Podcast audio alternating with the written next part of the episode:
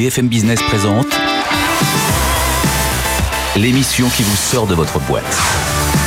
Happy Boulot, le MAG, leur closier. Bonjour à tous et bienvenue dans Happy Boulot le Mag. Cette semaine, au menu, une boîte de logiciels qui veut que ses salariés se reposent absolument. C'est Adobe. On sera avec euh, sa DRH dans un instant, sa DRH France, Karine Voirin. Le retour au bureau, c'est à partir du 9 juin. Mais de quel bureau parle-t-on? Il y a 20% des salariés qui vont y retourner la boule au ventre. Comment on fait pour les gérer au milieu des équipes? Ça sera notre sujet avec Bruno Meckling, président du cabinet Topics. Et puis, est-ce que vous connaissez Major? Des conseils d'experts pour vous inspirer dans votre vie professionnelle. Il faut absolument s'inspirer, c'est la nouvelle euh, mode dans les RH. On va faire notre maximum. Happy Boulot, le MAG, c'est parti.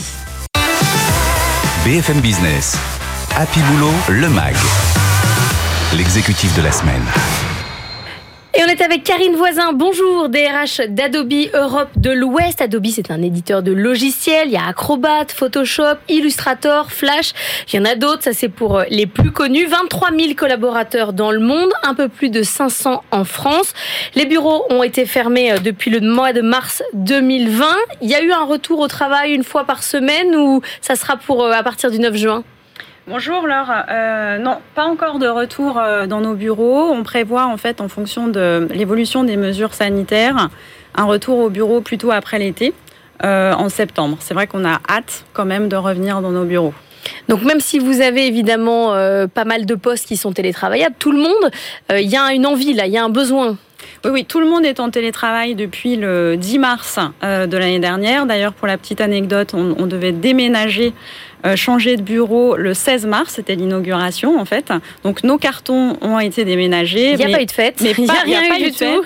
Et les employés maintenant ont très envie de découvrir le nouveau bureau. Donc personne ne connaît le nouveau siège Non, non, une dizaine peut-être de personnes ont pu y aller pour récupérer des affaires, etc. Mais euh, dans le bureau est encore euh, fermé. Donc vous, vous n'allez pas faire partie de ceux qui vont faire baisser le nombre de mètres carrés puisque vos bureaux sont, sont tout neufs. Vous n'allez pas en sous-louer une partie euh Non, non, non, pas du tout. Et puis notre bureau, c'est euh, c'est un peu ce qu'on appelle notre camp de base, en fait. Donc on a envie d'y retourner.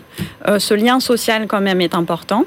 Et on, se, dirige en fait vers un mode de travail hybride, donc un mix présentiel et à distance. Et du coup, c'est vrai qu'on a vraiment envie de, d'avoir, voilà, de se retrouver ensemble, de, d'avoir des réunions euh, physiques, de prendre un café. Donc, euh, ouais, c'est important.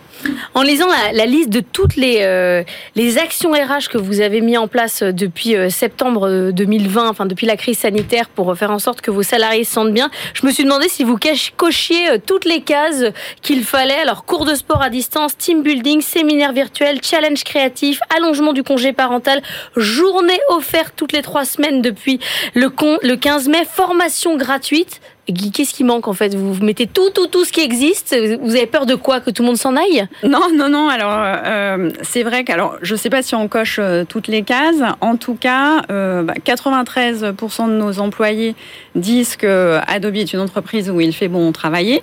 On a aussi cette année été récompensé par la deuxième place du podium Great Place to Work. Donc, j'ai plutôt l'impression effectivement qu'on est qu'on est sur la bonne voie euh, sur ce sujet. Et c'est vrai que euh, notre, notre fonction RH, c'est vraiment d'optimiser euh, les performances de l'organisation tout en conciliant le bien-être et l'engagement des collaborateurs. Donc c'est cet équilibre vraiment qu'on recherche dans la fonction RH, mais aussi dans la fonction managériale. Le bien-être chez vous, ça passe par la déconnexion. Il y a donc cette journée qu'on peut prendre où l'entreprise ferme carrément toutes les trois semaines pour que tout le monde s'arrête. Sinon, les gens ne s'arrêtent pas. Oui, alors en fait, on a la chance d'avoir des employés qui sont très motivés, très engagés.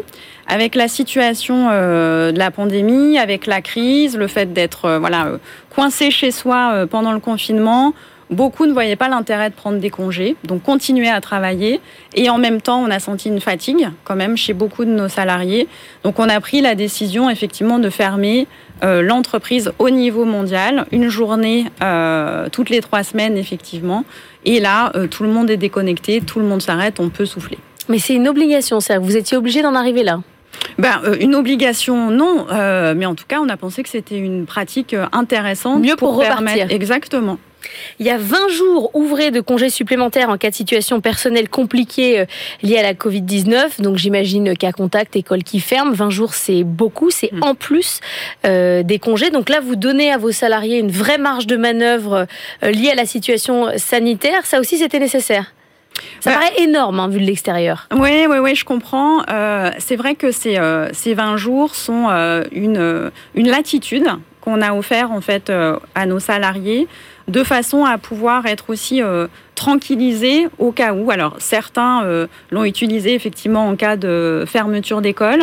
Pour nous, c'est vraiment important de se dire, on ne souhaite pas que l'activité professionnelle et, ce contexte vraiment particulier viennent rajouter euh, du stress parce que quand on a voilà des enfants à la maison, quand on doit travailler, qu'on a des réunions, ça fait forcément monter la charge mentale euh, et, l'idée, effectivement, c'est de pouvoir se préserver au maximum de ça et préserver nos salariés.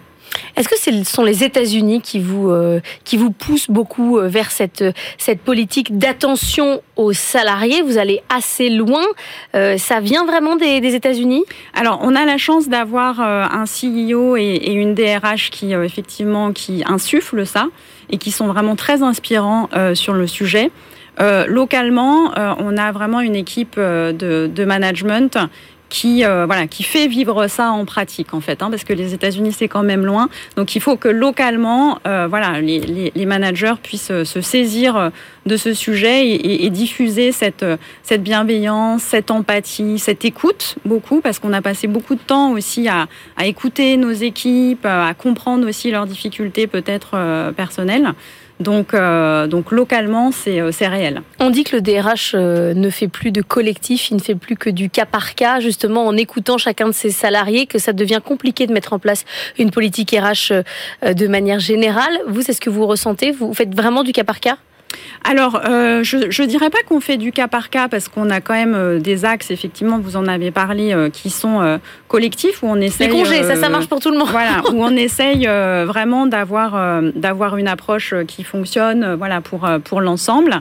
Après, moi j'aime bien savoir ce qui se passe euh, dans les équipes, j'aime bien prendre euh, la température, euh, connaître les cas individuels sur l'ensemble des, des, 500 salariés en France. Donc c'est important de, oui, de savoir ce qui se passe, ça permet d'avoir une meilleure compréhension aussi des situations. Votre côté euh, américain, ça fait euh, que vous mettez en place à peu près la même chose que ce qui se passe dans les entreprises américaines sur les questions d'inclusion, de différence. Il y a des réseaux, euh, d'un réseau Ben, Black Employee Network, un réseau APIA, Asian Pacific Islander at Adobe, une communauté LGBT, une communauté Access pour le handicap, il y a même une communauté Women.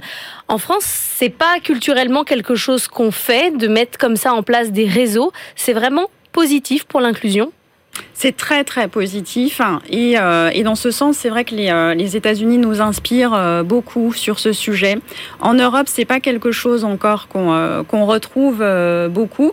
Ces réseaux se mettent en place aussi avec, ce sont les salariés en fait hein, qui les mettent en place. Donc ils ont la possibilité de lever la main en disant moi j'ai envie de me mobiliser sur ce sujet pour euh, sensibiliser le reste des employés. Donc, ils mettent en place euh, voilà, des, événements, des, formations. Euh, certains peuvent aussi faire des, appels de fonds pour, pour soutenir des différentes associations. Ah oui. Donc, c'est vraiment très positif. Mais on n'est pas à deux doigts du militantisme? Non, non, non, parce qu'ils font ça, ils font ça très bien. c'est toujours de bon ton. Et, ça nous aide en interne à, mieux comprendre en fait les, les, problématiques, les sujets, à en parler aussi, et, je pense qu'ils nous apprennent aussi euh, ces différents réseaux à, savoir mieux euh, se respecter les uns les autres. Mais du coup, si je suis un salarié ni noir, ni femme, ni handicapé, ni LGBT, qu'est-ce que je fais? Dans quelle communauté je vais? Alors déjà, vous n'êtes pas obligé de rejoindre une communauté et où vous pouvez être euh, sympathisant en fait d'un de ces réseaux. C'est-à-dire que ce ne sont pas des groupes fermés du tout tous les employés ont la possibilité de, soutenir en fait euh, un réseau, plusieurs réseaux ou pas de réseau si euh, voilà ils ne sont pas forcément intéressés. Vous pouvez être dans le Black Employee Network sans être noir. Exactement. Sur euh, les questions de réseaux sociaux, vous-même, vous êtes présente sur LinkedIn ou pas? Oui, je suis, je suis présente sur LinkedIn. Vous répondez, vous l'utilisez, vous avez quel rythme? Euh, Je lis beaucoup en fait ce qui se passe euh, sur LinkedIn. Euh, je réponds, alors je suis pas mal sollicitée, c'est vrai, mais j'essaye de répondre dans la mesure du possible, oui. Sourcing sur LinkedIn de, de candidats ou pas? Oui, on a une équipe, notre équipe recrutement fait beaucoup, beaucoup de sourcing sur LinkedIn. Vos salariés, euh, sur le retour au travail, vous êtes comme tout le monde sur un deux jours à la maison, trois jours au travail ou l'inverse, mais vraisemblablement on va sur ce rythme-là? Oui, c'est euh, c'est vraiment ce mix euh, hybride. près, deux, trois. Voilà, deux, trois à peu près.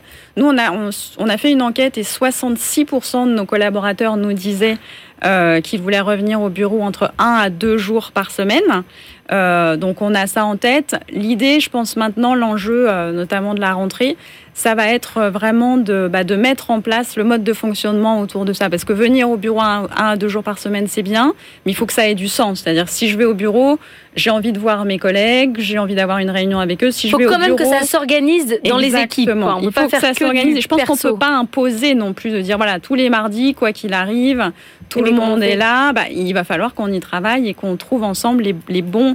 Et ça va être fait équipe par équipe, en fait. Hein. Tout le monde n'aura euh, pas le même jour Exactement. au bureau. Ça tournera. Ouais. Comme ça, on aura plus de place. Exactement. Merci beaucoup, euh, Karine Voisin, d'être venue nous voir, DRH d'Adobe Europe de l'Ouest. On va parler bah, retour au travail, bien sûr, c'est le sujet. À tout de suite. BFM Business. Happy Boulot, le MAG. Better Together. Le retour au bureau officiellement, c'est à partir du 9 juin, même si beaucoup euh, reprendront un bureau en présentiel à partir de l'été. Mais de quel bureau parle-t-on? On est avec Bruno Metling. Bonjour. Bonjour. Président du cabinet euh, Topix. Fin du télétravail à 100% avec une. Aujourd'hui, on n'avait qu'une seule dérogation pour venir une journée. Ça va donc s'arrêter euh, d'ici 8 jours. Il va se passer quoi dans les boîtes? On va se ruer comme ça, comme si c'était les soldes aux Galeries Lafayette, tout le monde devant les bureaux, où il va y avoir une partie des gens qui n'ont pas du tout envie Non, d'abord, on a pris l'habitude de pouvoir travailler avec des organisations du travail nouvelles. Ça veut dire qu'il euh, n'y aura pas obligation d'être tous présents le même jour à la même heure, mais en même temps, il y a quand même la volonté dans les entreprises et chez la grande majorité des salariés de ces pays de retrouver un fonctionnement un peu plus normal. Et le collectif a manqué, les équipes, les collègues, on a, envie de les revoir. Donc je crois que ça va être progressif, comme l'a fort justement dit, entre, j'allais dire, la, juin, juillet, et puis le, un retour à un dispositif euh, plus pérenne, euh, ce qu'on appelle la situation d'après-Covid, les nouvelles organisations du travail d'après-Covid, qui, elle, va se développer de septembre à, la fin de l'année. Mais au total, je crois que euh, c'est pas un pari facile. Euh, et moi, je suis de ceux qui, à travers les entreprises que j'accompagne dans, cette, dans cet enjeu-là depuis le début de la crise, euh, considèrent qu'il y a trois, quatre quand même question à pas rater. Et je vois beaucoup d'entreprises qui sont pas forcément très prêtes aujourd'hui, alors que vous parlez d'une échéance qui est en juin et qui va être en mmh. septembre. Les trois quatre sujets à pas rater, c'est d'abord de bien être attentif aux 17-18% de salariés, d'après les études et les enquêtes, qui reviennent avec la boule au ventre. Pour être très clair, ils reviennent en situation de stress psychologique parce que le retour dans un collectif, la crise les a marqués, euh, eux-mêmes ont vécu euh, des choses tout à fait nouvelles et donc ils ont, ils viennent en traînant des pieds, mais comment dirais-je, au-delà des habitudes. Euh, voilà. Donc ça, c'est un vrai sujet. Comment je mobilise psychologiquement l'accompagnement de ces collaborateurs avec les dispositifs d'écoute, avec les... Qui vont être à côté de gens qui, eux, ont très envie. Eux ont super envie, ne comprendront pas ces hésitations, ont crevé de l'absence de relation avec les collègues et au contraire, ont eu parfois des troubles qui étaient liés, effectivement, Donc on va avoir une fracture qui va, qui va se creuser là. Et le pilotage de ces équipes et vous savez combien ma, ma thématique est d'accompagner les managers depuis le début de cette crise dans le télétravail. C'est pas des éléments qui s'improvisent. Donc la tâche des, managers est déjà très lourde. Mais alors, piloter des équipes qui vivent des situations aussi diversifiées, qui nécessitent du soutien, ça, nécessite de la part du management des directions générales, parce que c'est un sujet suffisamment lourd quand on parle de 20% des collaborateurs, mmh. les directions générales, et évidemment les DRH, et la ligne managériale, pour accompagner cette diversité de situations. Et c'est pas le plus facile des paris. Le deuxième, c'est qu'on est tous un peu inquiets quand même. Bien sûr, on est content de se retrouver, mais l'état des lieux, j'appelle l'état des lieux d'entreprise, le discours sur l'état de l'union euh, que les entreprises doivent tenir parce que les collaborateurs ont besoin, derrière cette reprise, derrière cette sortie de crise qui, euh, qui, s'annonce, ils ont besoin d'un discours de direction générale plus que jamais. Où en est-on? Dans quel état sort-on? Comment répond-on quand on a été touché économiquement à la crise? Donc là, c'est chef de troupe. C'est chef voilà de où on troupe. en est et un peu de transparence alors. C'est de la transparence, pas un peu de la transparence. Oui, on a été touché. Oui, nos comptes sont affectés. Oui, on réfléchit à des éléments de réponse. On n'a pas tout forcément aujourd'hui, mais on vous tiendra au courant. Voilà où on va. voilà où on va. Puis à l'inverse, si on rentre costaud, bah, c'est aussi important de le dire. euh, grâce à nos savoir-faire, grâce à nos réserves, grâce au travail accumulé, on est rentré dans cette quille solide. Donc on en sort, j'allais dire, pas affecté, et on se mobilise pour réussir la reprise. Il faut Donc vous dites prenez la parole. Chef d'entreprise, prenez la parole. et sonner la mobilisation des équipes euh, derrière cette étape nouvelle qui s'annonce. En toute, quelle que soit la situation d'entreprise, c'est très important. Ça, c'est le deuxième critère. Et puis le troisième, c'est de mettre en place une nouvelle organisation. Euh, il faut ni se dire euh, on revient au monde d'avant. Et je vois cette tentation dans des entreprises de dire bah, Mhm. progressivement on va revenir au monde En d'avant. même temps, c'est ce qu'on sait faire. C'est ce qu'on euh, sait faire, c'est le plus simple, vous avez raison. Et puis la deuxième, euh, deuxième enjeu, c'est de dire non, non, on a tiré un certain nombre d'enseignements. Ce qu'on a vécu en télétravail n'est pas la situation qu'on va vivre, mais à l'inverse, on ne va pas revenir au monde d'avant. Et donc, nouvelles organisations du travail, réflexion sur les espaces du travail, sur ces fameux jours de télétravail qui intégreront des organisations du travail repensées. Bref, c'est tous ces enjeux sur lesquels les RH en particulier doivent se mobiliser pour donner ce signal et ne pas, les choses, ne pas laisser trop les choses se réinstaller parce qu'il y a à la fois beaucoup d'attentes, il y a beaucoup d'enjeux et en même temps, cette crise a révélé quand même des dysfonctionnements qu'il est urgent de traiter. En clair, par exemple, la, la couche de bureaucratie, euh, la couche, la, la mauvaise usage des nouveaux outils, les, les- les mails, enfin, il y a toute un, un série de dysfonctionnements d'entreprise, de culture du reporting et du contrôle, alors que les gens appris en télétravail à être autonomes, à être plus autonomes, etc. Enfin, il y a toute un- une évolution du fonctionnement de l'organisation d'entreprise En et du temps, il y, management a, globalisé. il y a un nouveau, une nouvelle manière de faire du reporting avec le télétravail qui émerge. Il y en a des managers contrôle fric qui continuent, qui font des, des morning euh, hello euh, tous les matins pour savoir si les gens sont bien réveillés. euh, Absolument.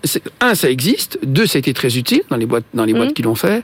Et trois, il faut passer à une autre étape parce que par définition, je serai présent dans mon entreprise le plus souvent trois ou quatre jours par semaine. Mais à l'inverse, euh, cette culture du reporting et du contrôle, alors que j'étais très autonome en télétravail, est-ce que je vais retrouver dans l'équipe la marge d'autonomie, une partie de la marge d'autonomie Est-ce que l'entreprise va continuer le manager à passer trois quarts de son temps à répondre à des mails qui arrivent, à gérer des, voilà, à faire du reporting, ou est-ce qu'il va avoir du temps pour accompagner l'équipe il faut impérativement que les DRH, pardonnez-moi l'expression, prennent un peu le pouvoir, tirent les enseignements de ce qui s'est passé et posent et poussent à des fonctionnements d'entreprises différents. C'est très important parce que sinon la jeune génération en particulier, euh, qui a goûté à des nouvelles façons de travailler, à des nouvelles organisations de travail, sanctionnera vraiment, je le pense, euh, les entreprises qui ne s'adaptent pas. Vous n'avez pas l'impression qu'on a passé un peu cette euh, période où le DRH ne servait à rien? On, on est quand même, on- enfin je- j'exagère, mais on n'est pas passé dans une nouvelle ère pour le DRH où enfin on comprend ce qu'il fait, son intérêt. Le problème des crises, grave, c'est qu'elles remettent les DRH en, en première ligne. Mhm. Et ça, j'ai toujours vécu. Dans les crises sociales, tout d'un coup, Mais le ça- DRH, ça repart voilà. Le sujet, moi je sais, quand j'ai quitté après la crise sociale mon poste de DRH de France Télécom, j'ai dit aux équipes, mon seul message aux syndicalistes, aux dirigeants, etc., c'est de dire restez aussi intelligents que pendant la crise le plus longtemps possible. Et donc le sujet qu'on a, c'est qu'effectivement, le DRH doit capitaliser sur les enseignements de la crise, doit proposer aux directions générales des nouvelles organisations du travail, doit insister auprès de ses collègues pour qu'on fasse évoluer les postures managériales. Bref, le DRH doit être à la manœuvre. S'il ne l'est pas, ou s'il revient, j'allais dire, à la position Mm. classique et plus administrative du poste de DRH, à ce moment-là, effectivement, le risque est qu'il reprenne la place qu'il a malheureusement parfois à l'entreprise et qui n'est pas une place de premier rang, alors son Très rôle est derrière le DAF, quoi. très derrière le DAF, euh, très en je réalise ce que le COMEX décide, alors qu'il a tout son mot à dire sur les grandes orientations stratégiques, parce qu'on sait de plus en plus qu'on n'embarquera pas les hommes et les femmes dans le niveau d'engagement. Parce qu'on lui demande des comptes quand même aujourd'hui au DRH. Oui. Euh, même les actionnaires demandent des comptes en disant vous avez mal géré sur le plan humain la, la crise.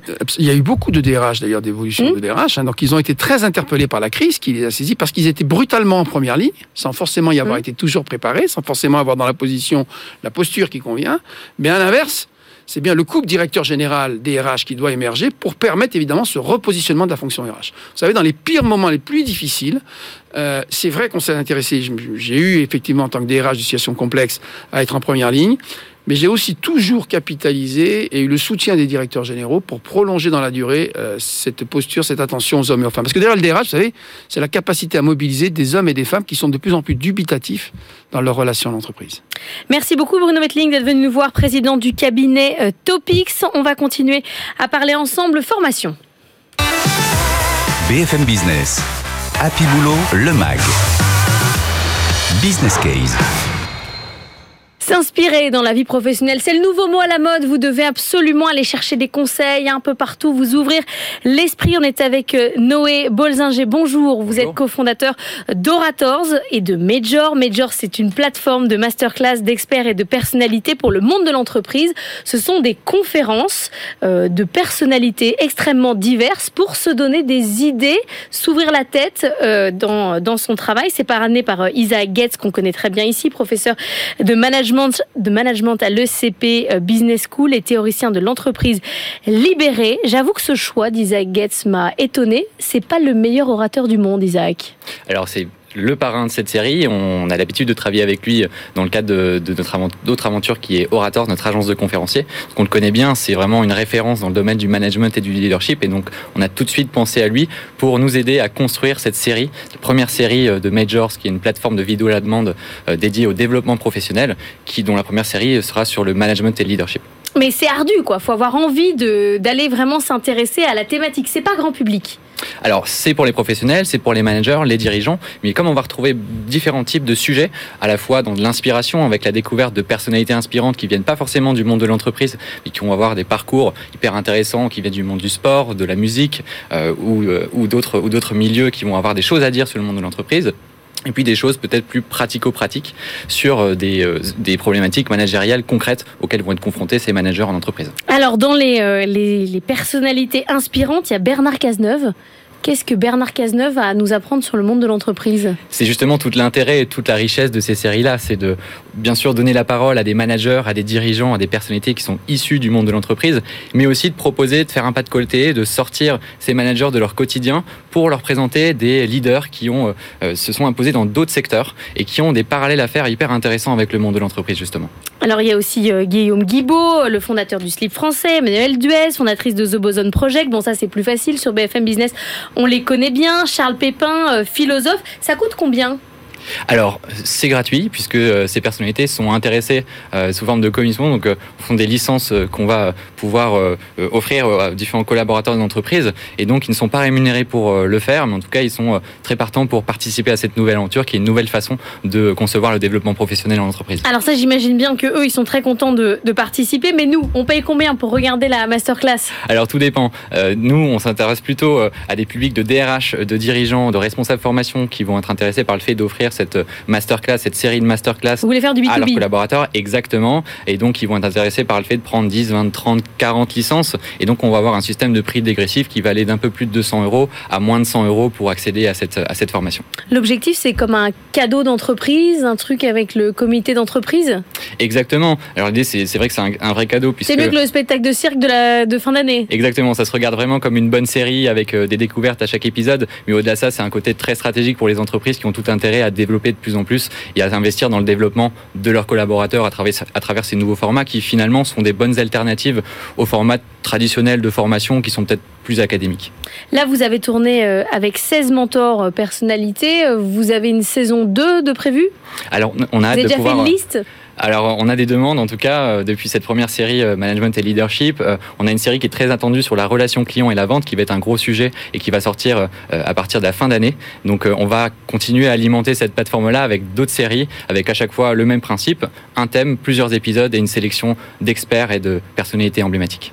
Ce sont des entretiens où vous les suivez? Ça se, ça se regarde comment? Alors, justement, on a essayé de créer de la diversité aussi dans les formats. On a à la fois des formats très qui pourraient se comparer à des MOOC avec euh, une personnalité euh, qui a une problématique managériale concrète et qui va avoir 20-25 minutes pour euh, aborder ce sujet-là. Et puis des formats où on va prendre un peu plus le temps de découvrir une personnalité, une vision à travers un échange avec le parrain de la série qui est Isaac Getz. Et donc c'est un format où on va être un peu plus dans la découverte, l'inspiration. L'inspiration, c'est, je le disais en préambule, c'est le nouveau mot dans le management. Il faut s'inspirer sans cesse. Alors c'est ce qui est intéressant. C'est un peu galvaudé, c'est ça que je veux vous dire. C'est-à-dire qu'il faut s'inspirer en permanence. On en parle beaucoup et finalement l'entreprise offre peu de temps comme ça de réflexion, de prise de recul aux collaborateurs parce que c'est compliqué aussi de mettre en place soit des journées, soit des séminaires dédiés à ces prises de recul là mm. et donc le faire via ces formats, euh, c'est intéressant et c'est une manière de le faire autonome et plus flexible. J'espère euh, pouvoir devenir une journaliste euh, inspirante. C'est mon, mon prochain but que pour rentrer euh, dans le, le, mood. Merci beaucoup Noé Bolzinger d'être venu nous voir. Ça s'appelle donc Majors et c'est développé par votre entreprise, c'est Orators. Merci à C'est vous. ça, j'ai tout bon. Tout à fait. C'est la fin d'Happy Boulot le mag. On se retrouve la semaine prochaine. Je vous souhaite un excellent week-end sur BFM Business. BFM Business, Happy Boulot, le MAG. L'émission qui vous sort de votre boîte.